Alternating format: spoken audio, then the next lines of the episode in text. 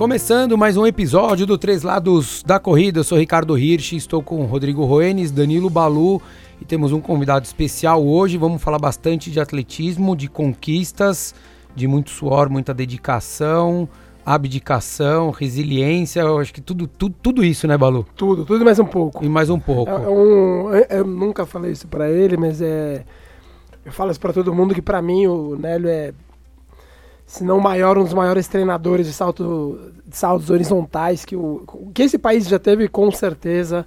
Um dos maiores, um dos maiores do mundo. Assim, o, o brasileiro médio que gosta de esporte não tem ideia do tamanho que é que é Nélio Moura, nosso Nélio convidado Moura. de hoje. É um prazer, assim, sem igual. Ele, ele não sabe o quanto, tanto quanto ele me ensinou de, de atletismo, ele é, ele é espetacular. ele tá, o Balu tá falando isso daí só para o pessoal não criticar o Balu, porque o Nélio tá aqui, você é. entendeu? ele tá querendo validar o que ele sabe. É. E, e, a, e, é a primeira vez que eu vejo o Balu enxugando lágrimas. Nélio Moura, treinador do Esporte Clube Pinheiros, do Centro de Excelência aqui de São Paulo. Obrigado por estar aqui com a gente. Um, já tivemos muitas vezes contato, já graças a Deus falamos bastante de coisas boas do atletismo. Verdade. Obrigado por estar aqui. Não, eu que agradeço pela oportunidade. Para mim é um prazerzão estar aqui para bater papo sobre uma das das coisas que, é, na verdade, talvez minha maior paixão. Né? É, no, tirou na Tânia, né? Opa, opa, ainda bem que você me salvou. Te salvei. Te Não, a família, claro, está sempre, tá sempre acima de tudo, né? É, de tudo, de todos. Sem dúvida. Se quiser. Mas aí o que eu faço como profissão é também o que eu faço como lazer, é meu hobby, né? Sou apaixonado mesmo. Que legal, muito obrigado. Para quem não sabe, Nélio Moura tem, tem aí no currículo só duas medalhas de ouro aí no salto em distância em 2008, né, com a, com a Malrin e com o Irving Saladino, pa, Panamenho, né? Panamenho, só para não, não, me equivocar aqui, é, que esteve com você, eu acho que reforçando muito do que o Balu falou, de ser um dos grandes nomes, é, é, dos, dos, grandes treinadores que a gente tem é, no Brasil. Teve, graças a Deus continua tendo. A gente falava aqui antes de começar que você, a gente já teve, conversou com outros treinadores aqui, Cláudio Castilho, Ricardo D'Angelo, são, são nomes que carregam o atletismo é, num tempo que a gente anda um pouco descrente, o Balu bate forte nessa tecla e eu, eu reforço que a gente anda um pouco pessimista com relação ao cenário que a gente vê o atletismo. É, com, a gente vai falar lá de trás, de conquista, de um monte de coisas, mas como é que você vê uh, o cenário do Brasil para Tóquio 2020, né, Léo? É, eu, eu, por natureza, assim, eu sou otimista. Então, assim, se a gente for pensar que os Jogos Olímpicos é o momento, assim, de, de você realizar as coisas, né, de você colher resultado, eu acho que a gente tem perspectivas é, positivas de trazer resultados bons de lá, de, de Tóquio. Inclusive medalha, né? É, eu não gosto de falar de nomes, que de repente não dá muito certo com um, mas pode dar certo com outro, mas a gente não, não tem como escapar, né? De falar do Darlan, por exemplo. O Darlan é o espetacular, ele está no momento espetacular. Eu acho que se ele competir na média dele, é muito provável que ele traga uma medalha.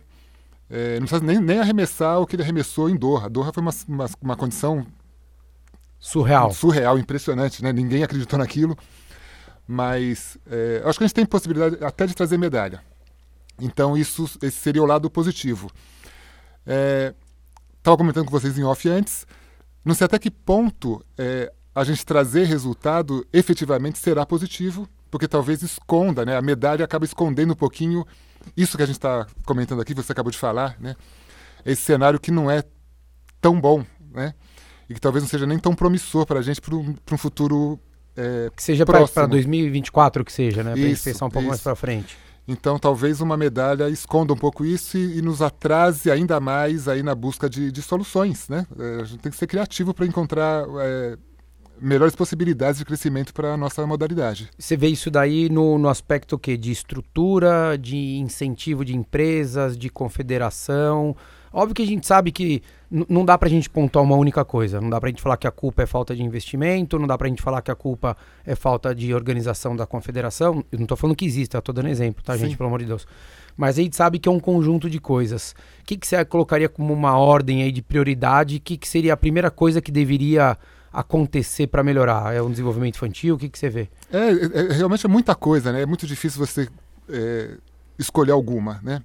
Mas eu também costumo comentar o seguinte, que a gente está sempre querendo evoluir, a gente está sempre querendo caminhar para frente, mesmo que seja um passinho de cada vez, né? Geralmente é, é assim mesmo. caminhar para frente. E quando a gente olha assim para um passado não muito distante, vamos pensar em 10 anos atrás, a gente estava muito mais à frente do que a gente está hoje. Quer dizer, a gente caminhou muito para trás. Né? Então a gente tem é, clubes formadores sem qualquer tipo de, de apoio, a gente não tem mais programas de, de, de apoio para jovens talentos, nem para atletas de alto rendimento, né? de, pra, nem para elite. A não ser que você seja realmente top, né? esses que estão indo aí para Tóquio com chance de medalha, os dos demais estão correndo atrás. E, pro, programas que eles tinham no passado e não tem mais hoje. Acho é... que se a gente fizer um paralelo, desculpa te interromper, mas até no próprio, por exemplo, no salto com vara, a gente tem um Thiago e um Augusto em cenários totalmente distintos. Sem dúvida. Né? E os dois tiveram uma formação muito semelhante, vieram ali da B3, daí o Thiago foi treinar com o Vitali, né? E agora voltou lá com, com, com o Elson, mas é, e ele é um ambos excelentes atletas, o Thiago um, um, uma capacidade técnica, uma força física incrível, conseguiu a medalha de ouro uhum. no Rio 2016 e o Augusto passou por uma dificuldade muito grande, está lá com, tá agora lá com, com, Henrique. Com, com, com, o Henrique, exato. Tá voltando a saltar bem, tá, tá, tá, tá, no caminho, mas a gente vê em cenários muito distintos, que é o que você falou. Um atleta top como o Thiago hoje é, tem uma realidade e o Augusto numa outra realidade muito diferente. Embora e, com resultados hoje muito semelhantes. Muito semelhantes, né? exatamente. E com possibilidades muito parecidas. parecidas né? Até porque o Thiago chegou em Rio 2016, é, nem o Vitali esperava aquele resultado dele, acho que nem ele. Né? Acho que a coisa foi encaixando, a gente sabe o que é uma, uma, uma, uma Olimpíada, né? É, acertou um salto ali, colocou uma pressão no Lavillenie e a coisa, e a coisa aconteceu. E o estádio ajudou, né? Gritou contra o Lavillenie na hora que, na hora que ele voou. Mas é, é, eu acho que é um, é um, ilustra muito bem essa coisa do atleta que já está renomado, né, que tem um apoio, que, tem, que mundialmente é conhecido, com Augusto, que está com condições muito semelhantes, mas que está lutando, tendo que lutar e sobreviver com muito mais afinco do que o próprio Thiago. Né? Isso. E olha que o Augusto, como eh, finalista do Campeonato do Mundo, né? Quer dizer, já, já é um atleta brasileiro também de outro, outro patamar. Imagina aqueles que estão batendo na porta né, da, do, do alto rendimento. Esses estão sofrendo. Eles estão realmente sofrendo. E seus treinadores também. A gente já teve programas de apoio a treinadores que não tem mais. A gente tem pouquíssimos, se é que tem, a gente pode citar talvez umas cinco equipes né, que mantenham é, equipes técnicas mesmo trabalhando ao longo do ano. Né?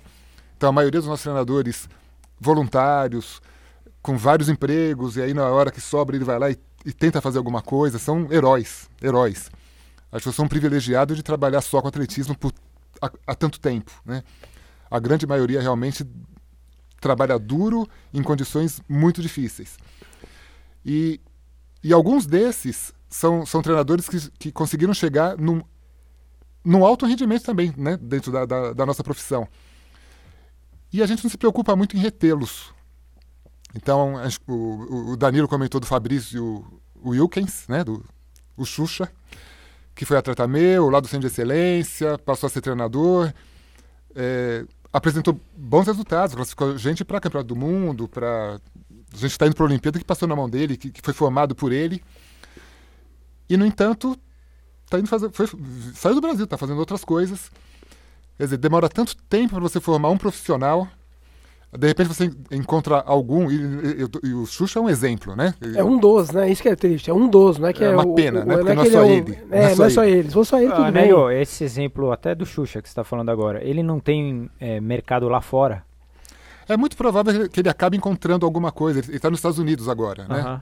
Então eu não, eu não, tenho dúvida que se ele é, realmente quiser se dedicar a isso, ele vai encontrar alguma coisa para fazer por lá e talvez ele nem volte mais para cá. Assim como o próprio Joaquim Cruz, né? Exato. Quando que, que, achou o caminho dele lá, né? Nos Estados Unidos e falou assim: daqui eu não porque, saio. Porque se ele fosse viver de atletismo como treinador aqui, ele é para, paralímpico, né? É treinador paralímpico lá fora. É, esse é muito duro. Ele, eu, né, deve saber muito melhor do que eu quantos treinadores, assim como ele, pode estar há tanto tempo no atletismo vivendo somente do atletismo. O cara tem que se desdobrar, faz outras atividades, outros outros empregos. E aí, como o cara vai se atualizar? Isso, vai se tá foi treinador, mas o atleta também, né, Nélio? O atleta também, o atleta mesma também. coisa. Isso que, então, que, eu acho que essa, esse situação pacote toda, tá, todo complica, né? Sem dúvida, sem dúvida. E, e, como eu falei, há 10 anos a gente tinha, parecia que a gente tinha um caminho, né? Então aparecia um treinador assim com, com, com potencial, um treinador de jovem talento. Opa, esse, esse, esse rapaz é bom. Então ele tinha, ele entrava no programa de apoio a treinadores da confederação. E o seu atleta também. Seu atleta jovem talento. A gente tinha um programa de, de, de apoio ao jovem talento. Como tínhamos programas de apoio aos treinadores de alto rendimento e seus atletas de elite. E a gente não tem mais isso hoje. A gente não tem. É, a gente talvez, talvez tenha sobrado programa de apoio às, às federações estaduais. Coincidência ou não, aqueles que têm o voto, né? Mas enfim. É, acho que a gente tem que tentar resgatar algumas coisas boas que tínhamos no passado e, claro, a gente tem que continuar caminhando, porque o mundo continua caminhando. Se a gente ficar parado, já é ruim, né? Porque a, a distância vai aumentando, porque eles estão andando. Agora, a gente andar para trás vai ficando cada vez mais difícil.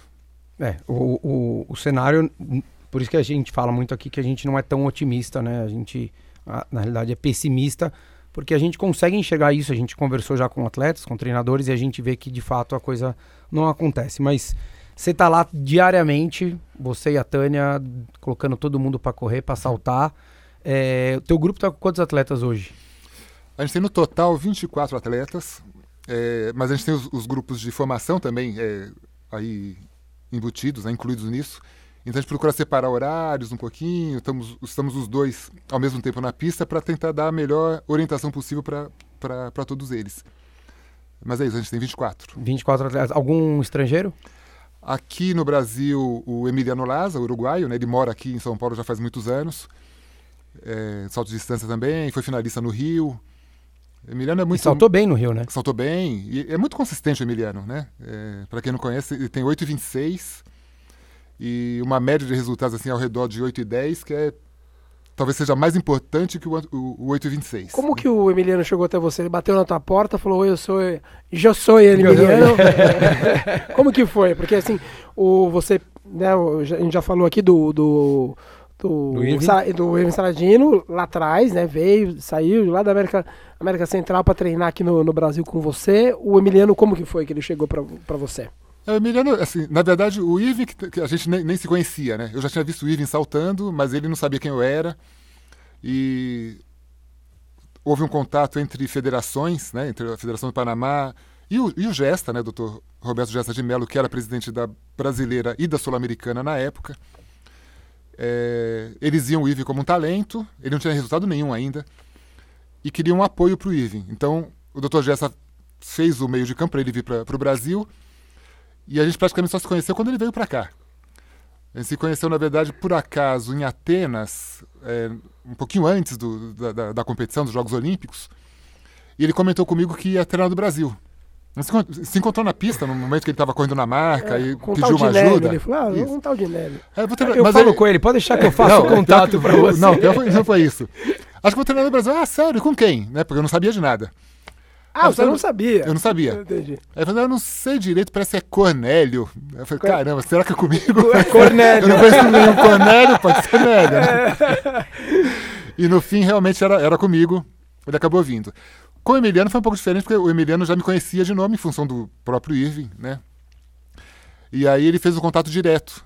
Conhecia os atletas, né? Aquela coisa, do nosso grupo. tudo mais. E aí veio, veio para o Brasil para treinar um pouquinho, treinou aqui ó, alguns meses, voltou para o Uruguai. E aí depois se mudou definitivamente para cá. Isso deve ter sido ao redor de 2012, algo assim. Legal. O, o voltando para o Saladino, quando, quando ele veio até você, você ele, é, Atenas, ele competiu em Atenas? Ele competiu em Atenas, competiu. mas ele eh, não passou da qualificação. Quando, ele teve uma lesãozinha lá, alguma coisa e assim. E aí quando ele chegou em São Paulo, você olhou para ele e você falou, meu, esse cara é especial? Eu tinha visto o Ivan saltar um ano antes, num sul-americano de Barquisimeto, na Venezuela. Ele foi terceiro lá, mas com 7,40 e alguma coisa. E assim, ele parecia um garoto com potencial, mas ninguém ia apostar em 8,70, né? É. Nossa, esse menino é bom, sai fácil da tábua e tal. E depois nunca mais ir até Atenas. Falei, bom, legal, dá, dá pra fazer um trabalho com ele. Vamos ver, já tinha, aí já tinha 7,70 e alguma coisa a nível do mar, e ele tinha saltado 8,12 em altitude. Foi o resultado que o colocou na, naquela Olimpíada. Que, pra, pra quem não sabe, na altitude é um pouquinho mais difícil, tá? Só pra situar o pessoal. Não, não, não, ao contrário. Não, não, contrário, desculpa, ao contrário, exato, exato. Que é o diferente é, é da, isso, da corrida de por causa da resistência, exato. E aí, quando ele veio, ele veio com o treinador dele, é, o Florencio Aguilar. E o Florencio ficou em São Paulo junto com ele por quase seis meses. Isso facilitou muito as coisas, né? Porque, assim, eu não conhecia o Irving, o Florencio dava treino para ele desde criancinha. Então a transição, a transição foi muito tranquila, não teve estresse nenhum. E a, até que o Florencio teve que voltar para cuidar da vida dele, mas o Ive ficou realmente sem nenhum, nenhum conflito entre os treinadores. A gente continuou com um contato muito bom. Eu tinha alguma dúvida, falava com o Florencio. O Florencio sempre que podia via para São Paulo. E ele passou a se desenvolver muito rápido, Irving. Aí, depois de, de, alguns meses, a gente viu o tamanho é, do talento. O porque... tamanho do talento que ele tinha. Que é, esse desenvolvimento é muito característico, né? Desses, desses, desses pontos fora da curva, né? Desse, desses atletas. Você né? dá um estímulozinho, ele responde, nossa, você vai embora. Impressionante. Ele é um dos, eu falei da consistência do, do Emiliano, né? Que é um ponto forte dele. O Irving era um saltador extremamente consistente também. Durante os primeiros. Ele veio para cá no final de 2004. 2006 ele realmente chegou na, na elite, né? Então saltou 8,56. Mas ele demorou. 2007 o melhor dele foi 8,57. Mas ele, nesses dois anos ele saltou pelo menos umas seis ou sete vezes acima de 8,50. Para ver o que era a média dele. A média dele era. Assustadora. Assustadora. Assustadora. E aí o Emiliano, você, você ganhou uma fama, vai, vamos dizer assim, fora do país, entre os saltadores, e aí o Emiliano te procurou, porque falou, bom, isso, aí fez o contato via atleta, não, tranquilo, vem, treina junto com, com os meninos e tal. Aí Existe esse intercâmbio entre os atletas, né? Ah, Deles se falam, conversarem, sim, né? Muito, sim, né? Sim, muito comum. E aí depois ele voltou pro, pro Uruguai, terminou a faculdade dele e aí mudou para São Paulo. Muito Caramba, legal. que legal. É muito legal. É, e, e, é, e é engraçado você, você falar, né? Que o, o, o Irving, ele veio em 2004, ele começou a, a, maturar mesmo a partir de 2006, que foi a hora que ele se consolidou num, num, como um atleta profissional bom. Isso. E, e, quer dizer, num prazo de quatro anos, praticamente, ele saiu de um atleta que estava almejando, quase anônimo, para ser campeão olímpico. Uhum. Como é que foi? É, a gente vai falar depois, óbvio, de mal, enfim, tudo mais, mas como é que foi é, é, acompanhar um atleta como esse? Porque a Malrin, ela já vinha há um tempo, né? Mais tempo com você ali. Isso. A relação de vocês foi, é muito a longa. A eu brinco com ela, que ela é mais lerdinha. Porque o Ivan demorou 4 anos para ser campeão olímpico, ela demorou 14. Isso vai dar problema para você, hein? Até porque ela tem aparecido nos treinos lá que eu tenho visto, ela tem hein? treinado, tem treinado, verdade. O que, que foi? Deu saudades? Ela tá sempre na pista, agora ela se mexe um pouquinho. É, eu não comento nada disso, mas de repente vai fazer alguma brincadeira em algum veterano, quem sabe. Mas ela, ela, fica, ela se mexe e fica lá tentando ajudar os meninos, é bem, bem legal. Foi pro, pro grupo, como é que foi é, essa coisa de voltar com, com, com duas medalhas de ouro, um Irving com quatro anos, mexeu com a cabeça de algum atleta, de repente mais novo, de achar que ele podia ser o novo ah, Irving, alguma coisa longo, assim ou não? É, a presença do Irving e da Malrin né, no, no grupo foi fundamental para o sucesso que o grupo continua tendo até hoje, né? Quer dizer, a gente, eu continuo com, com o sonho da medalha olímpica, a gente sempre tem, né? Ah, você já tem duas, ah, mas é, eu quero a próxima. Já foi, né? já foi, agora já vamos tá para a próxima. Eu quero a próxima. E, e ter a possibilidade de treinar junto desses caras, de ter, de ter a Mauro na pista quase todo dia, hoje ainda, né? Embora ela não, não tenha mais é, essa aspiração competitiva, claro é muito positivo para os meninos, assim, ter, ter, ter, ter, esses modelos, né? É, claro que tem a questão do talento individual, né? Dois fora de série, os dois, tanto Malvin quanto Irving. Mas também tem a questão de eles verem que, apesar desse talento fora de série, se não fosse a dedicação que os dois sempre tiveram, né? De, de não faltar em treino, de se cuidarem fora da pista, essas coisas não teriam acontecido.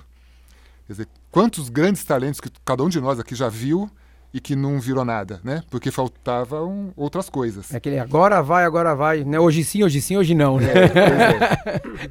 Então, claro que isso é fundamental, talvez seja o pré-requisito, né? E, mas tem muitas outras coisas que, que envolvem você realmente chegar nesse nível de performance. Não é nem da, da medalha, né? Para você ser um atleta olímpico, ser um finalista olímpico, precisa de uma dedicação muito grande. Eles viam que esses caras não, não dependiam só do talento deles, não, não confiavam apenas no talento deles, né? Ou talvez isso seja parte do talento também. Né? Essa capacidade de você estar tá indo na pista todo dia, perseverando, né? a tal da resiliência. É. Isso talvez seja talento também, não sei. É, né? eu, eu brinco muito porque as pessoas viram e mexem, olham para mim e falam assim, poxa, mas eu também, se eu pesasse o que você pesa, eu também correria o que você corre. é, não sou nada demais, eh, colocando num, num devidas proporções aqui, pelo amor de Deus, mas é, daí as pessoas falam, mas você tem facilidade? Eu falo, não, eu posso ter facilidade para acordar às 4 horas da manhã para eu treinar. Isso Mas ninguém vê. Isso ninguém vê, né? É, que eu acho que é isso que você está falando do, do. Eu estou tentando trazer para a vida do amador, né? A analogia que eu estou fazendo é essa. Porque o profissional não adianta você pensar só que ele é, é um fenômeno, ele tem uma capacidade única. Michael Phelps treinava o que treinava, acho que em um ano ele perdeu um treino. Na, na- naquele, no, no- no livro dele lá, ele, ele fala, enfim. é, é, não é nem no livro, naquele.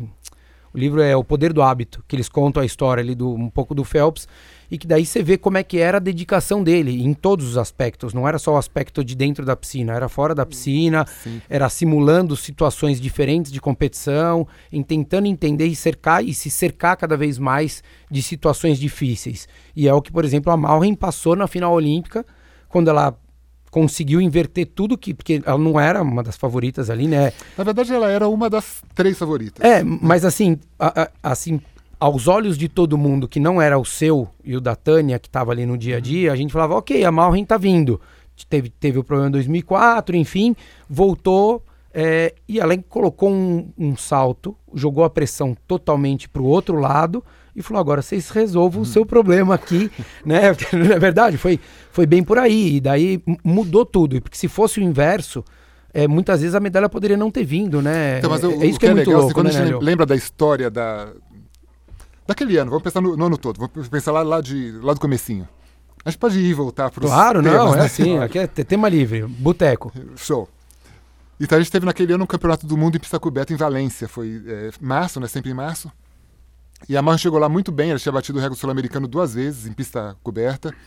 E bateu de novo dentro do, do campeonato. E ela foi prata, que foi muito legal pra gente. Saltou 6,89 em pista coberta. A Naide Gomes ganhou a prova, se não me engano, com 7 metros. E a Malren, a gente tem os dados Apesar dela. desse nome, ela é portuguesa, viu, gente? Portuguesa, portuguesa. Não foi, não foi uma dobradinha brasileira, não. E a Mar- assim, ela, ela não foi muito bem na tábua nessa, nessa competição. Não acertou muito bem a marca. No 6,89, se fosse medir de onde ela bateu o pé, da ponta do pé, dava 7,7. Mas é isso, né? Competição é isso, você, isso faz parte da prova. Você tem a, a, a precisão faz parte da prova. Mas você consegue, como treinador, entender que Mas ela opa. estava apta a ir mais longe. Isso, isso. Isso É é, legal. Então, beleza. Então a gente sabia que a Mar estava no bolo, né? E que a Naide certamente seria uma das grandes rivais dela, né? É, ao longo da temporada, ela competiu depois em Eugene com as russas. Então estava lá em Eugene a Lebedeva, que era então a campeã olímpica vigente do salto de distância, e a Kotova, que era, tinha sido a adversária da Malrin durante a carreira toda. Era se- é 76 também. As duas são 76, as duas russas. Ou seja, competiram juntas Desde, desde a vida sempre. toda, né?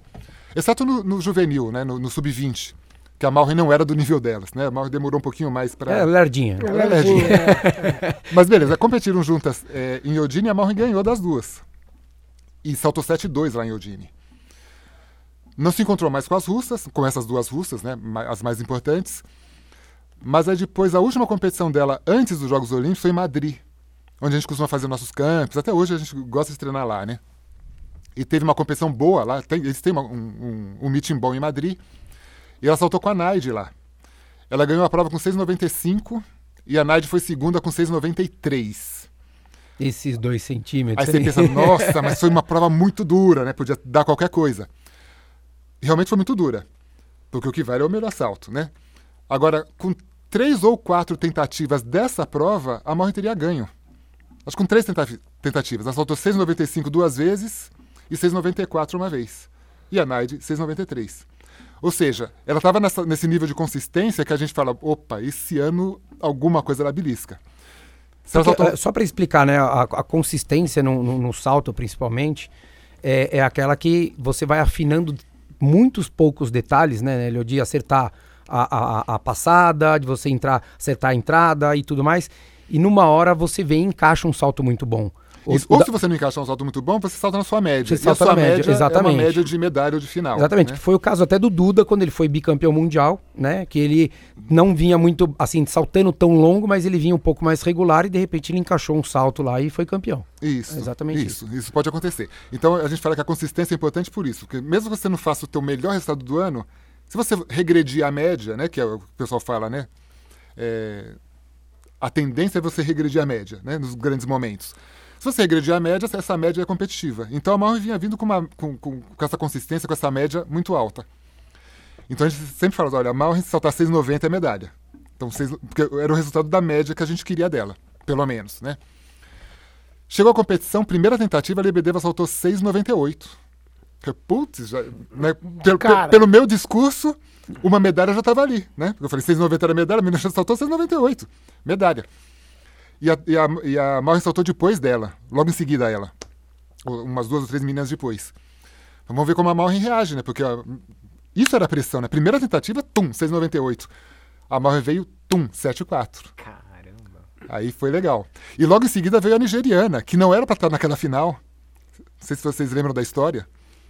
6,92. Eu falei, nossa, cadê Nélio, meus 6,90? E, e esse 7,4 da Malrin para você foi uma surpresa? Ou estava no, no, planejamento? Não, a gente sabia que, como eu falei, é, em, ela tinha saltado do pé 7,7 no Mundial Indoor, ah, era okay. aquele 6,89, e saltou é, em Eugene 7-2. Em Eugene foi no, é, é no Prefontaine Classic? No Prefontaine, isso. Ela ganhou? Ganhou. Então, ganhou. o Prefontaine Classic também para é, localizar o 20 é um dos, é um dos três, quatro, cinco maiores meetings Não, é mais do forte, mundo é mais forte. Eu vejo até muitas algumas vezes em algumas modalidades mais fortes que mundial, mundial, que Olimpíada, porque é, é um dos grandes. É, um grandes. Na, por exemplo, se a gente pensar em fundo, pode entrar 10 quenianos. É, quem tem tempo vai entrar lá, entendeu? Não é, tem... é um dos grandes lãs do, do, um do, dos principais é, eventos do atletismo anualmente. É. Então, na verdade, não foi surpresa, né? Mas é, para a gente foi uma satisfação muito grande, porque você vê o 7 aparecendo ali, é fantástico, né? Para essa prova. E, e, colo e coloca um, um, uma calma nela também, de falar assim, joguei agora a pressão, né? Ela, ela entrou na pressão, mas ela conseguiu canalizar aquilo ali e jogar para outro lado. Né? Isso. E aí, na verdade, para a gente foi bom. A, a, primeira grande meta, que era uma medalha de qualquer cor, já estava ali, né? Só que a Lebedeva com 98, chegou a nigeriana 92, quer dizer, sabia que a prova não tinha acabado, né? Só que no decorrer da prova, é, você não via mais ninguém saltando. Então a nigeriana parece que ficou feliz com 6,92 e tinha que ficar feliz mesmo. Ela tinha 6,65 antes daquilo. Ela tinha passado na qualificação em 13º, ela não iria para a final. Desqualificaram uma ucraniana por doping, ela tinha ganho o heptátulo. E aí sobrou uma vaga para ela. ela ganhou não só o acesso à final, como ela ganhou uma medalha, né? Nossa. E as outras meninas não estavam no mesmo nível. E a Lebedeva, que era a grande rival da Malra, então, naquele momento, porque a Naide Gomes não foi à final. Daqui a pouco eu volto para comentar isso. A Lebedeva queimou, queimou, queimou, queimou, e Salsa, assim, que ela caía no 680, queimando, ela não, não repetia mais aquela, aquele desempenho da primeira tentativa. Então eu fui me relaxando, a Tânia foi relaxando, com certeza a Malrin foi relaxando também. tchan, tchan, tchan, tchan. É, quem, quem, assistiu essa, essa prova sabe. A Malrin teve, teve saltos nulos muito grandes, quer dizer, ela estava realmente numa forma espetacular, mas ela não marcava salto também. A Libedeva queimava, ela ia lá, tentava fazer um grandão, fazia um grandão, mas queimava também. Mas tranquilo, ela estava na frente. Até que na sexta tentativa, ser a última a saltar, a pela ordem né, do, do, das três primeiras, e a Lebedeva a penúltima a saltar.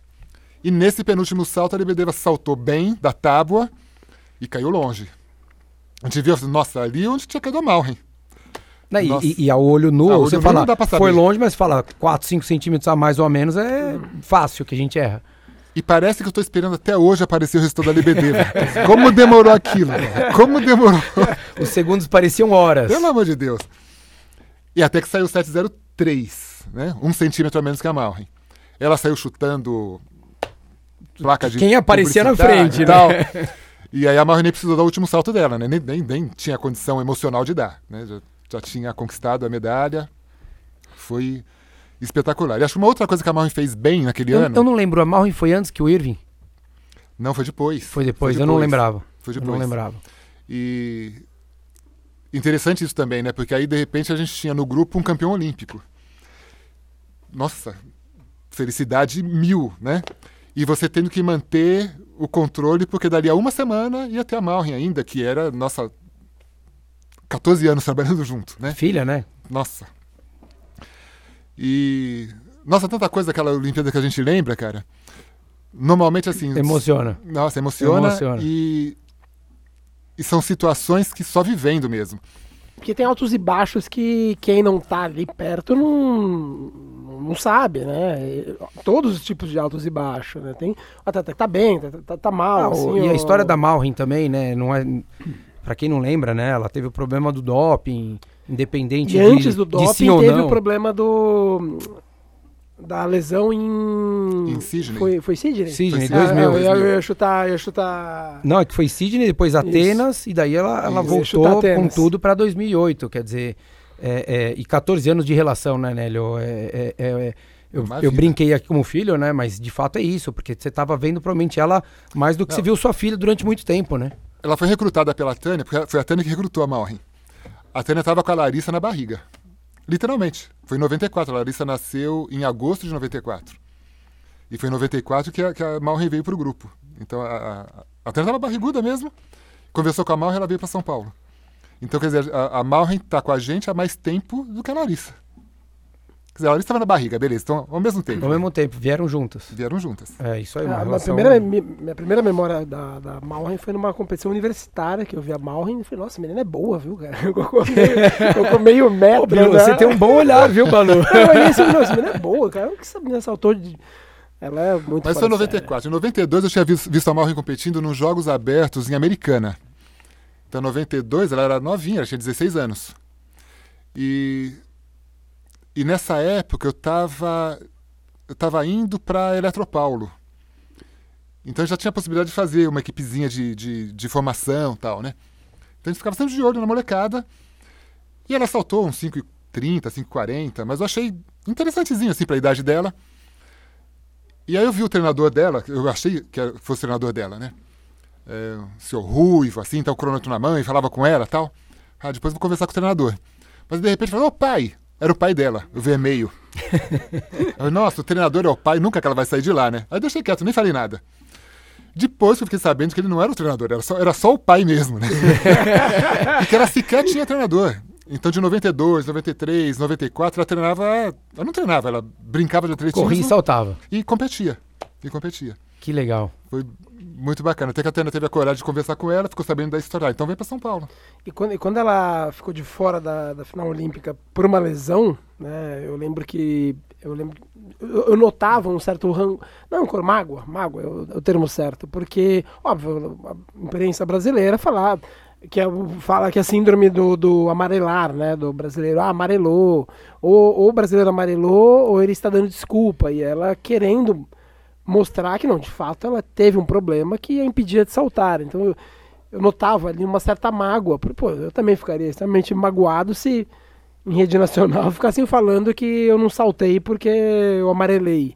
Né? E aí depois de todos os anos a pessoa vai dar a volta É, por acho que entra cima. no que você falou, né, Balu? A- a- as pessoas não sabem de fato o que acontece ali atrás e nem no dia a dia, é, e muito menos no momento da competição. A gente vê muito atleta brasileiro, às vezes, não estou dizendo que são todos, não, mas a gente vê muito atleta sentindo a pressão, a gente vê muito atleta Normal. quando ganha medalha e se, se caindo e se, se, se perdendo a postura mesmo de choro, de emoção, porque de fato volta ao começo do episódio que o Nélio falou, né? É, é- é um cenário que é muito difícil para todo mundo, é difícil para o treinador, é difícil para o atleta que está começando, para o atleta que tem 15 anos de idade hoje, ou o atleta que acabou de se tornar profissional e está almejando É. alguma coisa. E na hora que aquilo ali, você concebe aquilo ali, que você Você vê que concretiza aconteceu... um sonho, né? Porque antes de começar com o programa, a gente estava conversando em off aqui, falando da pista de atletismo do Ibirapuera, que, né, vamos dizer, é a principal do país. Tá no, no bagaço, tá no osso, tá no que sobrou da Tanto pista. que o Troféu Brasil não vai ser nem aqui, né? O, o- não pode hoje, ter competição mais lá, não dá. É, não Na dá. verdade, não é que, que gastou a borracha. A gente tá cheio de bolha lá. Então você não consegue andar na pista sem correr o risco de acidente. Andar. Imagina correr. Então eu a gente tem alguns locais lá que a gente conhece, assim, né? é quase campo minado, sabe aquele joguinho que existia no, aqueles, no Windows, é, lá de trás? Então, Você sabe mais ou menos os caminhos ali. Então, nosso corredor, a gente tentou eliminar as bolhas, o, de- o de- corredor de salso, então tem o tapete de mondo é, ali em cima, mas, enfim, dá, dá pra gente fazer o que a gente tem que fazer. E tem algumas raias que a gente consegue usar. Mas a gente não usa nada disso como desculpa, não. A gente consegue fazer tudo que a gente precisa naquela pista, mas competição não tem jeito de, de fazer lá. Não mas- dá pra fazer lá, não tem jeito. Não Não tem, E aí, por não exemplo, tem- hoje, a gente tá gravando aqui de tarde hoje, tá um calor insuportável em São Paulo. O atleta vai estar lá, na, embaixo, na pista não é coberta, não tem ar-condicionado. Então o cara tá lá, dia após dia, vai chegar em maio, junho, vai ter aquele frio, vai estar lá, dia após dia treinando. E aí chega num momento desse, a pessoa, é normal que ela É. desabe, Daí, né? De, eu acho que de uma- Mas, mas uma coisa que é interessante, é normal também, né? O nosso olhar está sempre pro atleta brasileiro, né? Então, se alguém vai lá e desempenha quem do que a gente, a gente aqui fora acredita que ele poderia fazer, mas, ah, então é, é isso, né? Ou amarelou, ou não se preparou direito. É, eu até brinco. Falta um psicólogo esportivo, eles falta adoram falar, né? Ou, ou não periodizou bem. O treinador errou na periodização. Né? Eu falo que é o mito do erro da periodização. Porque Tão você vai bom, olhar, tão bom ouvir isso. você vai olhar para os atletas Seja estrangeiros. bem-vindo, seja bem-vindo. para os grandes atletas estrangeiros, que chegam na- na- nessas mesmas competições, com as mesmas aspirações, com as mesmas possibilidades, a grande maioria deles só, só cabe três no pódio para começar, só cabem oito na final.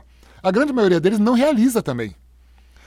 Só que a gente não olha para eles, claro. A gente olha para os que tiveram sucesso e compara com aqueles nossos que eventualmente não tenham tido sucesso. Mas na delegação deles, de americanos, de russos, quando eles vol- puderem voltar a competir, eh, os alemães são super organizados super, e craques de periodização, né, entre aspas, acontece com eles também. Dizer, essa é a regra, não é exceção. Você chegar na grande competição e não fazer o seu melhor. Essa é a regra. Ou até às vezes machucar, né? Porque ele- o atleta ele quer chegar no 200%, ele não quer chegar no 100%. Ou esse atleta fez, deu tudo que tinha para poder chegar lá. Também tem isso, né? Talvez para ele o, o grande desafio era estar presente, era fazer se qualificar. Tá, pega um modelo americano, por exemplo, pra você entrar ali, você já, Você já tem tem uma guerra top antes. 3 né? na tua seletiva. Isso. Isso pra gente é uma vantagem. É, Às vezes eu vi assim os resultados das meninas da distância americanas, um monte de mulher, mulherada saltando 7 metros, inclusive na, na seletiva olímpica ou seletiva pro Mundial. Eu já sabia que algumas delas Não não, iam chegar bem no Mundial. Então, tá Que bom. tinha que estar bem na seletiva. Sim. Vamos contar talvez uma delas. As russas não, as russas a, a maioria vai chegar. Mas você vai chegar também, a gente falava pra mal. Você, vai- você vai estar no bolo. Você vai estar no bolo. Então, é, essa questão de a gente é, É, se é deixar o levar- olha- olhar, né? Sim, sim. Um em cada cinco atletas faz o seu melhor da temporada dentro de Jogos Olímpicos ou Campeonatos Mundiais. Um a cada cinco. O Brasil está nessa média. A- ou seja, a grande maioria, quatro em cada cinco, não fará o seu melhor resultado dentro da grande competição. Não importa a cor da camiseta. Olha que legal esse número, eu não, É, eu não, eu não bom. sabia. É que é, a, gente, é, a gente vê muito. é, óbvio que levando para o salto é um pouco diferente, mas você tem um olhar muito mais apurado para saber identificar isso. Que fala, poxa, se ela chegou, sei lá, em março tão bem assim, dificilmente ela vai chegar, em, sei lá, em agosto tão bem. A gente pega para corrida de rua, ou para maratona, ou para os 10 mil, para os 5 mil, a gente sabe que muitas vezes a seletiva, se ela for muito próxima às Olimpíadas, a gente sabe que você não vai conseguir esperar nada tão grandioso, que é o que acaba acontecendo com a seletiva brasileira, não é uma seletiva na realidade, são os, os brasileiros que tentam eh, classificar, o, o período da classificatória, por exemplo, da maratona é muito curto, né, para os Jogos Olímpicos. Então começa nove, nove meses antes, acho, não é isso? Acho que nove meses. Eu não sei direito da É, maratona. É, nove, nove, dez meses, alguma coisa assim. É, E daí eles tentam, e muitas vezes tentam até maio, que é o último final de abril, dependendo da época da Olimpíada, final de abril ou maio, para classificar para correr em agosto. Daí você fala, pô, não é possível né, que um maratonista vai conseguir performar em abril, maio e vai estar recuperado tão bem quanto alguém que classificou cinco meses antes e está treinando oito, nove meses. A periodização desse cara com certeza vai ser muito mais bem feita e a chance dele ter o sucesso é muito maior. E pro treinador sobe um pepino do tamanho do mundo também, né, Nélio? É, Porque se vira nos 30, né? Pra gente também é um, é um- é uma- um quebra-cabeça grande. é, e é uma discussão grande, assim, a gente não tem a solução, não tem a resposta, né? Ninguém que- tem, né? Não tem, ninguém tem. E, e- e acho que é- é- isso é importante dizer. Ninguém tem, né? Tem alguns que acham que tem. E esse é o problema, quando eles acham que tem a resposta. É, como que a gente faz? A gente faz para as provas mais curtas, de saltos e tal. A gente fecha a qualificação pertinho da competição, porque aí o cara consegue manter a forma até lá. Ou fecha a qualificação mais longe da competição, porque assim você dá tempo de descansar, recu- recuperar, treinar de novo e subir outra vez para fazer um, um pico, talvez mais alto, dentro da grande competição. Ninguém sabe direito como fazer. Mas aí o calendário internacional acaba nos conduzindo para um caminho. Né?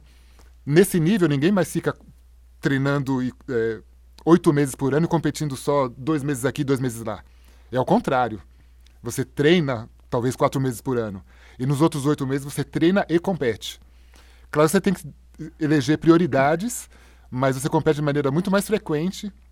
E aí é o que eu digo: aqueles que nesse período grande conseguem manter é, o resultado de maneira mais estável, mesmo que não faça uma grande marca, se for mais estável, ele tem muito mais chances de sucesso na grande competição do que aquele que saltou 860 e 780. Mas, mas eu aposto que no, no, no, livro que você estudou na faculdade era diferente. Falava, né, que o, mundo ideal. Né, não, vamos e olha que eu era um bom aluno, Danilo. então, coitados dos meus primeiros atletas, da Tânia, inclusive, eu, né? Porque eu, eu seguia o que estava no livro. Eu, também, eu segui 100%, eu fazia, montava tudo. Não, agora é o período de, aqui a base, depois o pré-específico, específico, daí o competitivo. Hoje o competitivo durava ali três semanas. Agora o competitivo durou, como você falou, oito meses. Você, pelo que estava escrito lá, você tinha que acertar o pico da fama naquele dia. Era, era, era, era quase engravidar, né? Pelo amor de Deus. Calcula, Não, e, aí, e agora. A hora, o minuto. O, e aí você sabe muito bem. Agora acaba lá, o cara compete em Tóquio, agora em agosto. Dez dias depois, toma mais uma, tem uma, mais uma Diamond League. O cara Isso. tem que estar tá lá e tem que, tem que ter resultado, porque o, ele ganha, não ganha dinheiro, beleza, ele tem o, o, um bônus, o bônus na, olímpico, não da Olimpíada, óbvio, né, mas dos seus patrocinadores, mas daí depois de duas semanas ele tá de novo numa pista com os mesmos atletas e é aí que ali sai parte do salário dele, o cara tem que competir. É ali que ele vai pagar a conta, né? É. Não, sai o salário e sai, né, para quem não sabe muitas vezes, se você não tá entre os 10 melhores normalmente do mundo, se você tem a oportunidade de ir para uma competição dessa e você não performa, você não é convidado para uma outra. É verdade. Isso, né? é, é, é, meio como, é meio como o tênis, para que mais, as pessoas conhecem mais. Se você não está no top 100 ali, você não vai para um Grand Slam, você não vai para o Wimbledon, Roland Garros. Ou você é convidado e você vai para um qualifying, tananã, e no atletismo é a mesma coisa. Se você não está entre os primeiros, você pode ser convidado para uma competição. Se você foi bem, te convidam para uma outra e assim você vai indo. E aí, para ver quem veio de fora, é fácil. Não, não, dá, é só organizar aqui que que o resultado sai no dia daí e, e olha, o vem falando que a maioria aquele, não consegue. Aqueles livros que a gente olhava ali na faculdade, fala Cheio assim... de curva. É. Gente, de onde saíram aquelas curvas? Ah, é, pra mim, como, é, como é que você conseguia desenhar aquelas curvas? Eu nunca, nunca soube. Pra mim, Era com o compasso. Pra, pra mim, assim, né? o Matveyev, que é um livro clássico, ele inventou da cabeça dele. Aqui, ele colocava a curva subindo, descendo, e aí as pessoas querem que traga para o mundo real. É, e, e, e, é muito difícil, porque se você for pensar nisso, o, o, o, ano do atleta deveria ter quatro anos na realidade, porque se ele vai atingir um único pico no ano, né, o período específico ali de competição, você fala, pô, ele tem que ter quatro anos, né? É quatro em um, porque num, em um só ele não vai conseguir fazer isso daqui, senão ele não compete, porque a, a, a teoria não engloba tudo isso. É, mas a realidade mudou mesmo e a gente está vendo que é, que, é, que é possível competir de maneira muito mais, pelo menos nas provas que eu, com as quais eu trabalho, né? De maneira muito mais frequente, é, treinar de maneira específica por muito mais tempo ao longo da temporada. É... Mudou muito o treinamento, né, Leo? Do que era, sei lá, vamos pegar 2000 ali para Sydney, o que você trabalhou com a Malrin e com o grupo que você tinha para o que você trabalha hoje? O treinamento em si? É, sempre muda alguma coisa, mas os, os conceitos é, que eu uso hoje são muito parecidos com aqueles que eu tinha nessa época, nessa época, né? 2000. Agora, se eu pensar assim, quando eu dava treino pra Tânia, vou ter que falar o ano, não? Não, não, não. Não, não, não, não precisa. Ela vai, ela vai ficar Foi 99, foi 99. Ela... Isso, um pouco antes de 99. É, a Tânia foi, foi a minha primeira atleta adulta.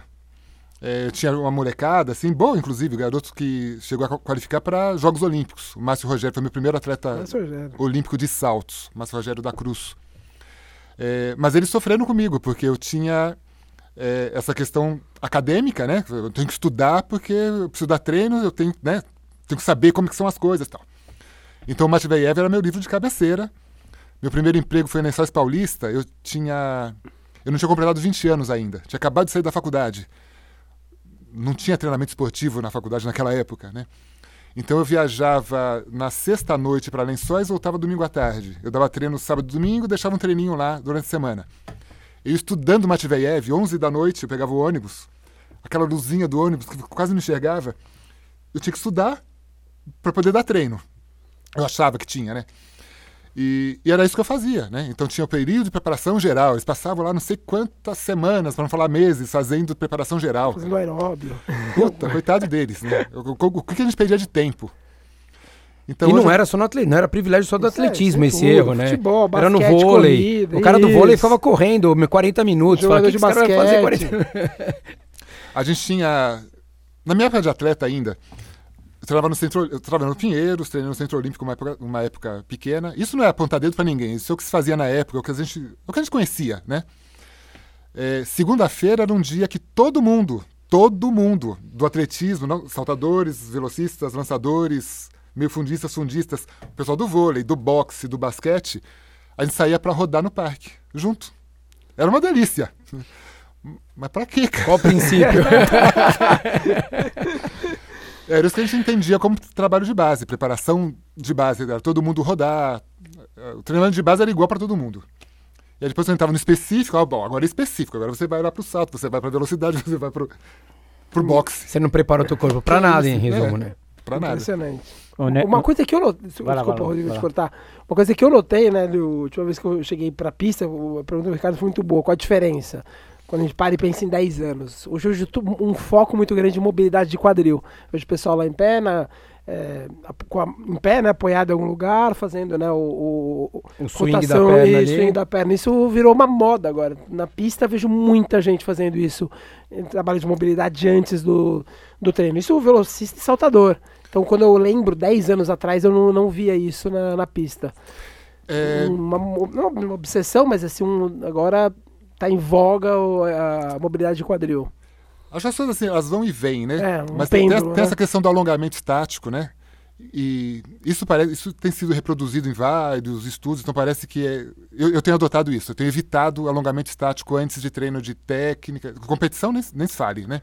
É, quando, eu, no- quando eu estagiei com você lá, era zero estático, zero. Isso, mas aí, mas treino de técnica, treino de velocidade, treino de força explosiva, a gente evita. Como é só isso que a gente treina, então a gente praticamente não faz mais alongamento estático.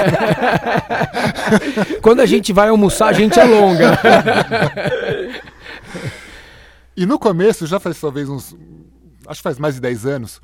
é, quando eu pedi ao pessoal não fazer alongamento estático, não estou falando para não fazer mobilidade. Mobilidade é legal, né? Você não fica parado na posição. É, e por que não estático? Que parece que isso inibe tua capacidade de produzir potência. E que essa inibição dura, se mantém por cerca de uma hora. Então, quer dizer, faz isso na competição, você tá, com- começou a competir num estado de inibição. Então, quer dizer, é um tiro no pé, né? E se faz isso no treino, você treina numa condição, numa condição subótima. Bom, mas talvez previna a lesão. Ah, então beleza, então vou alongar porque tá, não tá ótimo para treinar, mas eu vou machucar menos. Não, mas também não previne lesão. Quem alonga estático bastante tempo machuca tanto quanto aquele que não alonga. Então não tem um motivo para fazer o estático. O dinâmico parece que não tem essa, essa contraindicação com relação à inibição, né? É, após a, a- essa atividade. Então a gente faz o dinâmico. E é para o quadril, é, para músculo também, mas eu, eu falo mobilidade, não falo alongamento, justamente para tentar. Tirar da Tirar cabeça isso. aquela coisa do, É. do ter que alongar. Mas o primeiro grupo meu, assim, que, que eu tentei tirar, então a época do. Do Hederen, por exemplo, né? O Hederen Melo dos Santos, que foi um grande barreirista do, do nosso grupo. Finalista automático, de- era automático. Eles terminavam de trotar, parava. Primeiro exercício. Era- o pessoal não consegue ver aí, mas o pessoal daqui vai ver. Era esse aqui. É, como se estivesse empurrando. É, isso aí. alongando Uma per- lá. a perna da frente flexionada e a de trás estendida, como É. se estivesse empurrando a parede. vai. E contando tudo o que tinha acontecido. A resenha do final de semana, enquanto fazia o alongamento estático, ficava lá 30, 40 segundos e contando história. E daí saía para outro estímulo. inib- isso. E inibindo aquele músculo para daqui a pouco, daqui a meia hora, dar um tiro lá em cima da barreira. Então demorou um pouco para tirar isso da cabeça deles. A molecada que está começando hoje, ou que come- começou um pouco eh, depois, então já, já é automático para eles, Eles terminar o trotinho fazem. e já entrar na mobilidade, eh, né, nos exercícios mais, mais dinâmicos. Ô Nélio, é, da, da medalha da, da Malrin para cá, é, especificamente agora ah, com os, os novos atletas, exatamente com, com aqueles que você trabalha, ou é, como é que você também está vendo é, o fator patrocínio, e aí o patrocínio do atleta, não através de clube, porque às vezes o atleta é filiado a algum clube, ele tem lá ajuda de custo, salário, etc., mas o patrocínio ah, especificamente do atleta, seja de marca esportiva ou de alguma empresa. Ah, você s- percebe que da medalha da Malrin para cá, por um período houve uma demanda grande por parte de empresas ah, e depois estabilizou, eh, ou não, ah, não houve nenhuma evolução com relação ao patrocínio, especificamente para a modalidade que você trabalha. Eu acho que essas grandes conquistas acabam atraindo patrocínio para a modalidade como um todo. Né? Então, por isso que a gente fala assim, ó, não, não, importa de quem venha, seja a medalha, uhum. claro que se for do meu grupo é melhor, né? Meu grupo se beneficia mais. O medalhista mais ainda, é claro, né? Sim. Isso é óbvio. Justo. É justo. Mas, de uma maneira geral, ninguém perde visão do otimista, né? Ninguém perde com uma medalha. Ninguém perdeu porque o Thiago ganhou uma medalha no Rio. Alguma coisa a gente ganhou. A gente manteve por mais quatro anos o patrocínio da Caixa, por exemplo. Bem ou mal, isso... O olhar da mídia falando que teve um ouro do atletismo brasileiro. Isso, e aí de repente alguma outra empresa fala assim, ah, o atletismo é naquela modalidade que teve medalha, opa, vou colocar alguma coisinha aí. Né? Não sabe nada de atletismo, ah, okay. de repente... Então isso é sempre bom, né? E a Malri, particularmente, teve uma visibilidade gigantesca, né? É, por toda a história dela, pelo carisma que ela tem, ela sempre foi meio espontaneamente marqueteira, né? Então ela sempre apareceu muito antes da medalha, depois da medalha então era absurdo, né? Então acho que o, o, o que a gente teve de lucro, de, de benefício com a medalha dela foi bastante grande. Mas essas coisas, claro que vão, vão diminuindo né, ao longo do tempo. E eu acho que a gente está num momento bem difícil, pra, até para as entidades conseguirem patrocínio o que dizer então para os atletas individualmente? Talvez para um atleta medalhista, né? então o Thiago é o atual campeão olímpico. Não teve temporadas muito boas, mas é o atual campeão olímpico. As coisas para ele talvez caminhem de um jeito, mas para a grande maioria do, do, dos atletas não tá, não tá fácil. Os atletas brasileiros que foram para Doha, é, no modo geral, assim, eles estão eles como, como que fica o apoio que eles recebem de, de, né, de equipamento esportivo, por exemplo? É, é muito raro entre eles? As, as empresas olham para esses atletas ou, ou não? Eu, eu acho que eu sei a resposta, mas é como que funciona assim para a grande maioria? Vamos tirar o Darlan, o Thiago, que são caras, né, o 4%, que são caras são equipes um que pouco brilharam mais que, brilha, aí, que, que já vinham brilhando mais. Como ficam os demais? Os demais compram suas sapatilhas. É, é isso. Os demais compram suas, suas sapatilhas. Estou falando de uma Eliane Martins, que foi finalista em Londres, quase foi finalista em Doha, ficou a 2 ou 3 centímetros da final agora. É, mas não tem nenhum patrocínio de, de marca esportiva. Põe a mão no bolso para comprar o equipamento Sim. mais elementar possível. É. Que é o básico, né? Pra, pra, até porque acho que nem pode mais agora competir sem sapatilha, né? independente de não dar, né? Não, independente de não dar, não pode, né? Não, é verdade. E aí que... você não tem mínimo apoio. É, é, bem, é bem, triste. Eu, eu sou, confesso, sou um pessimista nessa área, mas é bem triste eu, ouvir isso. Porque a pessoa. Já, já são poucos clubes, como o Nélio mesmo vinha falando.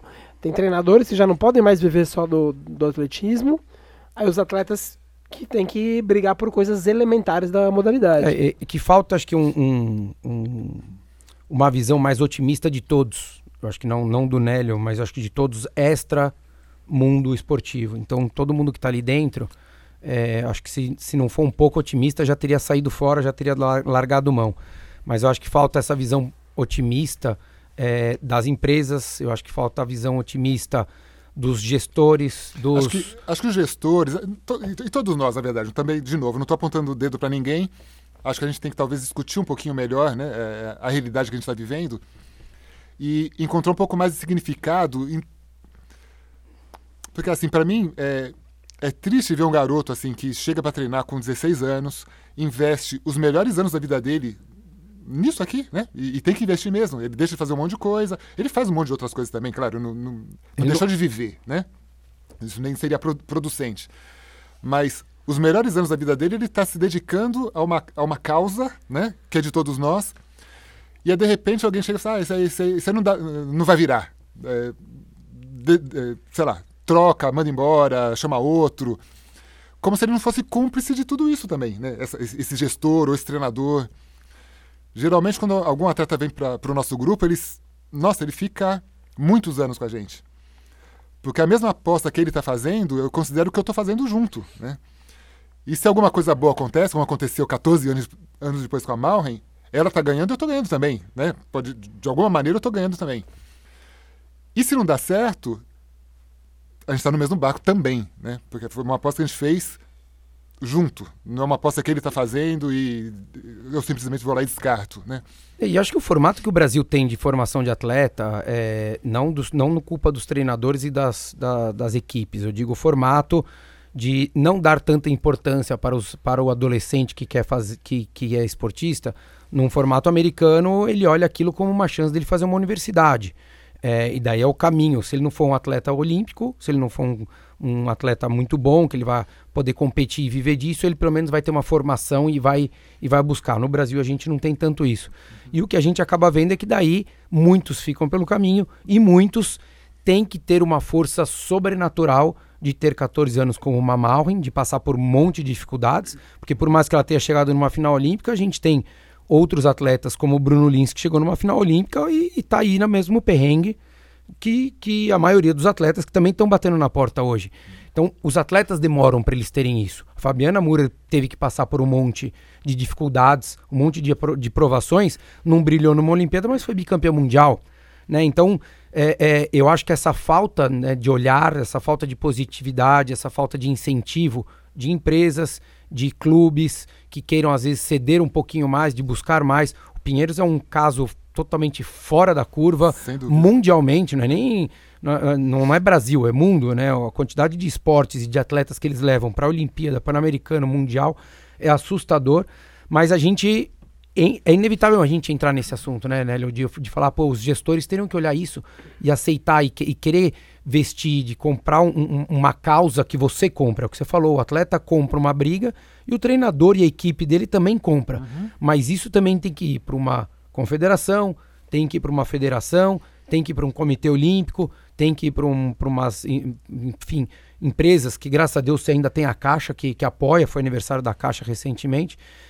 É, é, é, é um cenário um pouco turvo, mas que a gente tem, também não pode cansar de falar e cansar de lutar, né?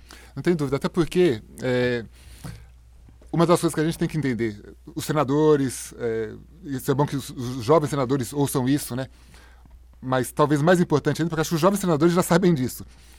Os gestores têm que lembrar que cada, é, cada atleta tem um caminho absolutamente individual até o alto rendimento. Alguns não conseguem chegar lá, mas quem chega, chegou por um caminho que só serviu para ele não serve para um, um, um, terceiro. Então, é, pensar assim, ah, então eu conheço o caminho que a Malrin fez, então eu vou levar a Lia pelo mesmo caminho. Não adianta. Vai ser um, um caminho completamente diferente. Como o caminho da Malrin e do Saladino foram caminhos completamente diferentes. E a gente tem que entender isso. Então, sempre dou um exemplo do próprio Tiago Braz. Então, o Tiago apareceu lá em, em Bragança para fazer um teste da rede, né? foi o ano que eu, que eu estive lá. E, e, o grande objetivo da rede de atletismo era, era, era a medalha, né? Então, o Dr. Jorge, que era o, o dono da rede, ele, ele falava isso, e acho que é legítimo, ele queria um programa que buscasse a medalha. Então, beleza. Então, ele queria fazer uns programas que ele chamava de caça-talentos, para identificar os atletas que iriam trazer a medalha. Isso, ninguém sabe fazer isso também, Danilo. Mas, enfim, ele achava que, que era possível. Olha o que aconteceu. O Thiago foi fazer o teste lá, o Thiago Braz. O cara que foi medalha agora no Rio. E ele não passou no teste. Ele acabou ficando por, por, por, por um esforço do, do, do, Otaviano. O Otaviano, um treinador lá de São Bernardo, que estava na rede na época. Ele fez um acordo lá com o Dr. Jorge para que ele ficasse. Mas ele não passou no teste, no teste que queria identificar o medalhista, o medalhista entrou na porta e falou: não, não, você, você não, veio o próximo. então a gente não sabe fazer é isso. A gente não sabe fazer isso. É, e não é, é, o que você falou, não é julgar de um ou outro. A gente não é ele, nem quem estava fazendo lá, ninguém sabe. Ninguém sabe. É, não, né? e não é o agente Brasil, né? O agente, o, o, treinador não consegue fazer isso. Isso. Então a gente tem que ter programas é, para molecada que ofereçam assim, as condições de participação para o maior número possível né, de, de crianças e que os mantenham treinando por muito tempo, pelo maior tempo possível. E aí, pouco a pouco, os, os grandes talentos vão emergir. Você não consegue identificar o talento com um teste eh, ou com uma competição. A gente não sabe como fazer isso, talvez não, não, não, seja possível fazer isso, então não tem por que a gente ficar tentando fazer isso. Ó, tem um pessoal vendendo um teste genético aí, viu?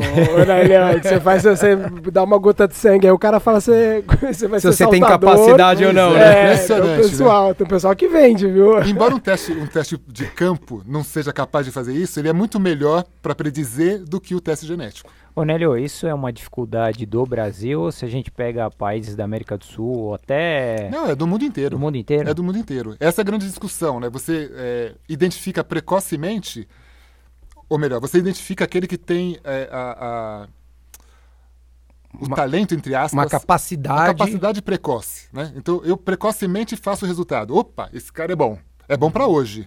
Eu não sei se ele é bom pra daqui a 10 anos. Ok. O que a gente quer é um cara bom pra daqui a 10 anos. Só que a gente não sabe medir isso. E quando a gente dá muito ênfase a essa identificação precoce do talento, entre aspas, você seleciona aqueles que talvez não sejam, talvez sejam, mas talvez não sejam bons daqui a 10 anos. Mas o pior, você afasta aquele que poderia ser. É porque o, o, que o, o, Quinelli, o Quinelli falou que o caminho de cada um não é só o caminho de ah, perder uma competição, a dificuldade, ah, um tem mais acesso às coisas, consegue ter material, tem uma equipe. Não, não é essa. Eu acho que o caminho de cada um é como cada corpo vai reagir aos estímulos que ele recebe. E vai se desenvolver, né? Exatamente. Então, assim, a Malrin era capa- é, pode ser que se ele tivesse feito um trabalho diferente de desenvolvimento da Malrin, é, de treinamento, pode ser que ela não tivesse chegado onde ela chegou. Assim como o Irving, assim como. Isso a gente fala de um Bolt, a gente fala de é, Mofara, a gente fala de, de Kipchoge. É, é, não adianta, não, não existe receita de bolo. É, é isso que é a grande. Acho que é o grande é, é, ponto de tudo isso, que aí eu e o Balu a gente bate muito nessa tecla aqui no, falando, é que não adianta você pegar o que um, um- cara muito bom, um profissional faz, ou que o que o Kipchoge faz, e o Bekele vai querer re- replicar. Porque pode ser que pro Bekele isso piore a capacidade dele. Né? Então, na hora que você é, é, pensa que cada um tem o seu caminho, por isso que ele falou, não dá pra você identificar com 15 anos. Tem gente com 15 anos não consegue saltar direito e com 22 tá saltando 8,20, 8,30 regularmente. Eu tenho vídeos da Malrin de 94. Então, às vezes, quando eu dou curso, eu mostro o vídeo de uma menina saltando, saltando triplo. E todo mundo cochicha assim, nossa, coisa feia, tal, perigoso saltar assim. Tal. Era Malrin. Depois, logo em seguida, eu coloco o vídeo dela, é, sei lá, ou, ou em Pequim, ou, ou em Paris, 2002, que ela ganhou a final do, do Grand Prix da IAAF. É a mesma pessoa, viu, gente? É a mesma pessoa. Se me aparecesse uma Malrin, aquela Malrin de 94 hoje, para eu dar treino, ou para eu avaliar, eu ia ficar numa dúvida danada se eu pegava ou não. Já pensou? Não pego. E aí, daqui a 14 anos eu não terei uma outra. Tô brincando, né? Mas só para dar um exemplo de como é difícil você, você fazer prognóstico, né? Tem uma outra história legal. Sabe o Jefferson Sabino? Jefão. O Jefão. Je- pe- Pequenininho, Jefão. Porque é Je- é Jefão porque ele tem 1,60, viu, É, gente? o 60 de pé. o pé direito dele tem 1,60m. Vou contar a história aqui porque eu já falei para ele. Não faz muito tempo que eu contei essa história para ele. É, eu trabalhava em Guarulhos de manhã, lá na Ponte Grande, à tarde eu ia para Ibra, pro Ibirapuera. Aí teve um dia eu tava lá na, na pista, a Ponte Grande continua igualzinha. João na do mesma- Pulo? É, o estádio? No estádio. é, fica na mesma rua onde morava o João do Pulo, Aham. Porque tem um outro, um outro, um outro centro lá em Guarulhos chamado João do Pulo. A Ponte Grande é, é um outro centro esportivo. Aí tava lá com uma molecada, tal, daqui a pouco chegaram dois garotos é, que tinham ido fazer um teste de basquete, no- acho que no João do Pulo, e não passaram no teste. Mas aí o professor, ó, dá um pulinho na Ponte Grande e fala com o Nélio. O Nélio tá lá de manhã. Vê se ele faz um teste de atletismo, são grandões tal, não sei o quê. E os dois eram grandes mesmo. Aí beleza, os dois chegaram, fizeram um testezinho lá comigo. Um deles, o nome dele, não esqueço nunca mais, Elvis. O moleque era rápido. Os dois tinham mais ou menos a mesma idade, 15 anos mais ou menos. Esse Elvis era bom, bom mesmo. Falei, caramba. E a Tânia, por acaso, estava comigo né, nesse dia lá. Falei, Tânia, vou, vou, vou chamar esse Elvis. Mas sabe o que eu vou fazer?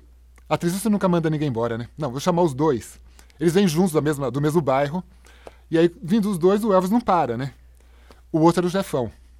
Quer dizer, o Jefão, teoricamente, não, te- não teria sido passado em teste nenhum. Bom, não deu 30 dias, o Elvis, ó, foi Se embora. pirulitou. Não quis treinar mais. Mas o Jefão não perdia um treino, cara. Nunca vi. E até hoje eu falo pra ele, nunca vi ninguém mais dedicado que o Jefferson.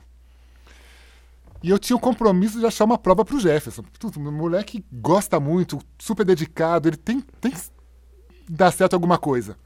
Ah, ele é grandão, fazer salto de altura. Nossa, é terrível o salto de altura dele. Não, vamos tentar o de distância, então. Nossa, não era rápido. Barreira? Não, não é rápido. Então 300 com barreiras, que era a prova do, do menores Verdade, naquela né? época. Ah, saiu mais ou menos. Ah, salto com vara, né? Que teve que aprender bastante habilidade, quem sabe? Saía mais ou menos. Ele só não tentou marcha atlética, cara. Fez combinadas. Aí quando ele tava desistindo, vamos tentar o triplo. Foi quase isso, foi quase isso. Na hora de ir embora do treino, ele saiu correndo, viu um negócio, pulou três vezes, falou: é isso, é isso.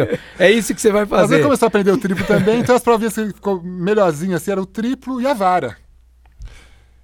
E o tempo foi passando. E esse cara saltou como adulto 17 e 28. Foi olímpico, campeão do mundo militar, medalhista pan-americano. Saltou várias vezes acima de 17, né? 17, E- uma vez eu perguntei pro Jadel, eu falei pra ele qual que seria o 10, o 10.00, 10 segundos nos 100 metros do, do triplo, ele falou que era 17,20. Eu falei, é o 17? Ele falou, não, 17,20. Eu acho que talvez, talvez o 17. A- a É, gente- eu, eu falei 17, o Jadel É. falou, não, acho que é 17,20, que seria o É, porque ele tinha, ele tinha bem É, mais, ele né? tinha- Não, ele mas tinha é- que falar que ele era o 950 e alguma coisa ali. Não, o resultado 17,90 é espetacular mesmo. É. Mas os 17 coloca em top 20 do mundo. Que é mais ou menos o que um 10 cravado te coloca. Talvez precise de um pouco menos até que 10 cravado para te colocar no top 20. Então é por aí mesmo, um 17. E, e é isso. Quer dizer, naquela época eu já achava que eu era mais ou menos especialista em saltos, né? Não tinha nenhum grande saltador ainda, mas era a prova que eu gostava mais. Eu não consegui ver um, um 17 metros no Jefão quando ele pisou na pista. E não dava para ver mesmo, né? Nem eu e nem qualquer outro grande especialista veria. Mas como ele se manteve treinando por muito tempo, a gente viu que, nossa, ele tinha talento. Não dá pra dizer que um cara que saltou 17 e 28 foi só trabalho também. Ele tinha talento. Mas um talento que estava escondido ali nas características dele. E que daí, treinando, você acaba Foi muitas vezes lapidando aquilo ali, né? Eu acho que eu costumo falar que o treinamento é lapidar aresta, né? Você vai entendendo o que, que você vai ter que ir melhorando de cada um. Nossa, legal. Tem um treinador alemão, que é o, um treinador de, de, de altura, Wolfgang Hitzdorf. Então ele fala que treinar, assim, você, você pega um bloco de mármore e que. Ele, ele, ele cita o Michelangelo, né? Então que ele era um escultor, né? Como que ele conseguia fazer uma escultura tão maravilhosa assim? E que ele falava assim, não, não, eu não fiz nada, eu só fui tirando as interferências, É. né? É isso. E, e o Exatamente. Era um treinamento. bloco, ele foi tirando coisa e de repente apareceu lá uma obra É, fantástica. ele não né? faz a estátua, né? Ele vai tirando. Vai tirando as é. interferências. As coisas estão atrapalhando, ele vai tirando. Então é que ele fala que o treinador tem que fazer mais uma, algo parecido, né? É, tirar as interferências, deixar, deixar o cara se expressar lá. E você teve, junto com o Jefão, você teve o Rogério, né? O Rogério Bispo, opa, que, que 8 e sal- 21. 8 e 21 saltou muito também, né? Sim. Teve O outros. Rogério saltou mais de 20 vezes acima de 8 metros. Cara, que é, é, é uma que é outra, marca outra referência razoável. pra gente, é, É. 8 metros. é. E- Ele, ele, ele, tá, ele não tá, tá longe do esporte, mas tá ativo ali nos bastidores, né? Isso, ele agora é vice-presidente né? da Vice-presidente federação. federação. Vice-presidente É. da, federação. Que legal, que bacana, né? É, é- é legal você ver também um atleta ou outro querendo lutar ali por um, por um, acho que É, tentar melhorar a cansou realidade, de, né? can- Cansou de ver coisa errada, né? Uma hora o cara se cansa só de olhar e fala, "Mano, deixa eu ver se eu posso ajudar. Não, É, bacana é mesmo a, a iniciativa, né? De, de, de procurar fazer coisas para devolver um pouco para a modalidade também, né? Isso. Mas muito bacana mesmo. É, eu acho que essa, essa, essa mentalidade precisava ter um pouquinho mais viva no, aqui no Brasil. Acho que é, é muito uma luta muito de interesse individual. Eu acho que é, não só não estou falando do privilégio só do atletismo, não. Acho que de uma maneira geral mesmo. Acho que fica muito aquela luta de querer, ah, pô, eu quero ser bem sucedido e daí ganha um, ah, é campeão, ou é vice, ou medalhista, taranana, e acaba muitas vezes depois daquilo tudo deixando de olhar para aquilo que te fez ser quem você é, né? É, é, é como você, você, você deve pro atletismo o que você tem. Não tenha dúvida, Não, tudo. o, Minha ca- o casamento, já começa com o casamento, depois a filha, depois o sucesso que você tem de, sei lá, quantos, quantos toda. anos você tá começa, dando começa treino, pela né? faculdade. É, né? exato, Eu não teria feito faculdade certamente se eu não tivesse sido atleta. é isso. Começa é isso. lá de trás. E daí você vê que hoje Todas você... as oportunidades que eu tive, se for pensar bem, de viagem, de conhecer pessoas, foi tudo de alguma de, maneira de pagar estudo de filha, saúde, Sim. né? É tu- tu- tudo que gira. Eu acho que é, não- nem todo mundo tem a capacidade de ser treinador, assim como nem todo mundo tem a capacidade de ser um gestor ou, enfim, um diretor de alguma entidade, algum, de algum clube. Mas eu acho que é, uma, é, um, é um caminho que, que deveria acho que, ser um pouco mais ativo é, nesse meio, porque a gente pega muito atleta que pô, foi finalista de troféu ou foi conseguiu ser um atleta olímpico, não, ah, não foi Uhum. não foi finalista, mas enfim, mas acho que poderia juntar força ali com outros atletas e, e com algumas entidades e, e lutar a favor disso, porque hoje a gente fala de Pinheiros, a gente fala de Orcamp, é, vai, vamos lá, Difícil. É, Sojipa, que tem uma Sojipa, estrutura alguma coisinha. organizadinha. E aí depois são projetos que eles chamam de projetos sociais, né?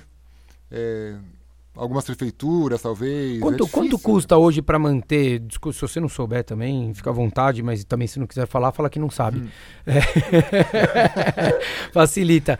Mas quanto custa um projeto hoje para você é, é, ter uma equipe, sei lá, de 30 atletas, 40 atletas ou 50 atletas ano, Nélio? Curiosidade, porque às vezes a gente fala porque tem muita gente que ouve aqui, às vezes tem empresa que quer fazer um projeto incentivado ou, ou, ou enfim, ama o esporte, enfim, quer ajudar. Então, tem, tem, acho que deve existir projetos para todos os gostos, para todos os bolsos, né?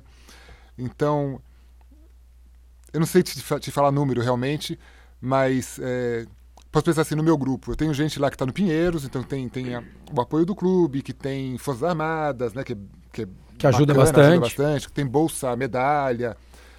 Esse está no melhor dos mundos aqui no Brasil. E tem aquele que é, Tossar com vocês sem mais nada. tem, tem alojamento lá do Centro de Excelência, maravilha, né? Tem alojamento, tem comida. Opa, já, já é alguma coisa, né? Ah, e tem a bolsa lá da Santana. Opa, já consegue estudar. E tem o clube que fala assim, ó, não consigo te pagar nada, mas você também não paga para competir. Você- eu faço a tua inscrição e, e pago a tua pisada, a, tua, né, a taxa de inscrição. Mas também não consigo te levar para o Troféu Brasil. Você se vira para ir... Tá, tenho esses dois extremos, sabe? Tem gente que paga para viajar para um Troféu Brasil, para o Campeonato Nacional. Mas que pelo menos consegue se manter sonhando que isso vai melhorar lá, lá Que uma hora frente. ela vai né, É. decolar. É, e tem que acreditar mesmo, né? Senão Sim, também sim. não, não vai nem mais treinar, né? Exato. né? Quem, quem... A- apesar que não é um mundo ideal. né? Não, não é o Quando a mundo gente- ideal, é, mas quer dizer, a gente já vê até que, que existe ali, pelo menos no, no grupo do Nélio, alguma coisa que já deu um norte, né? Se você dá estudo, você dá é, moradia, alimentação.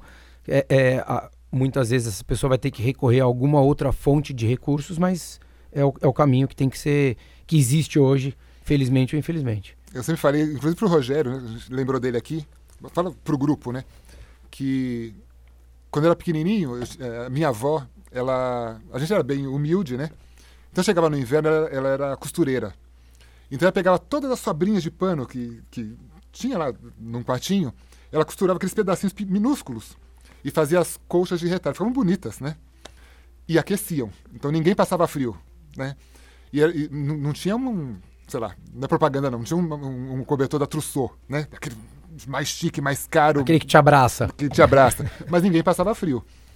E é isso mais ou menos que a gente continua fazendo hoje na modalidade. Então a gente pega, a gente tem o Centro de Excelência que dá alojamento e alimentação. Então tem a Santana, talvez a Unip, que pode dar uma bolsa de estudos, né? A Mazatana que faz esse meio de campo conversa lá e consegue uma ajuda para eles. Aí, de repente, tem uma bolsa atleta, que pode ser do governo federal, governo estadual, isso também ajuda.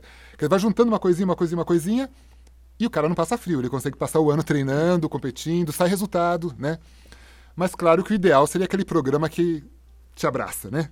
Mas se não tem, vamos na coxa de retalho, que dá para andar. Dá pra andar, dá pra, dá trazer resultado, como já trouxe muitas vezes, além de Malren, além de Irving, já teve muita gente, como a gente falou aqui do próprio Jeffão, enfim, tem muito nome bom aí que a gente sabe que, que acaba é, conseguindo transpor todas essas barreiras e, e- e colher os resultados. Né, Leão, queria agradecer, mais alguma coisa, Balu, Rô? Não, Não, não, tranquilão? Show. Queria agradecer, muito obrigado por ter vindo até Que isso, aqui, um gravar com a prazerzão. gente, falar bastante de- do atletismo, que a gente gosta muito, relembrar algumas conquistas, Valeu. umas histórias aí. E pode falar, eu vou falar, quando encontrar mal, eu vou falar pra ela que ela é lerdinha. Pode deixar. Com o seu aval. Eu já, eu já falei para ela. Eu vou então gravar, eu vou pegar esse áudio aqui, eu vou colocar no WhatsApp e vou mandar pra ela. Falar assim, o Nélio, o Nélio falando. A Malin, a Malin era meio lerdinha, Sim, pronto. Mas pelo menos eu não falei que ela era uma pangaré. Uh, falei agora. falei agora.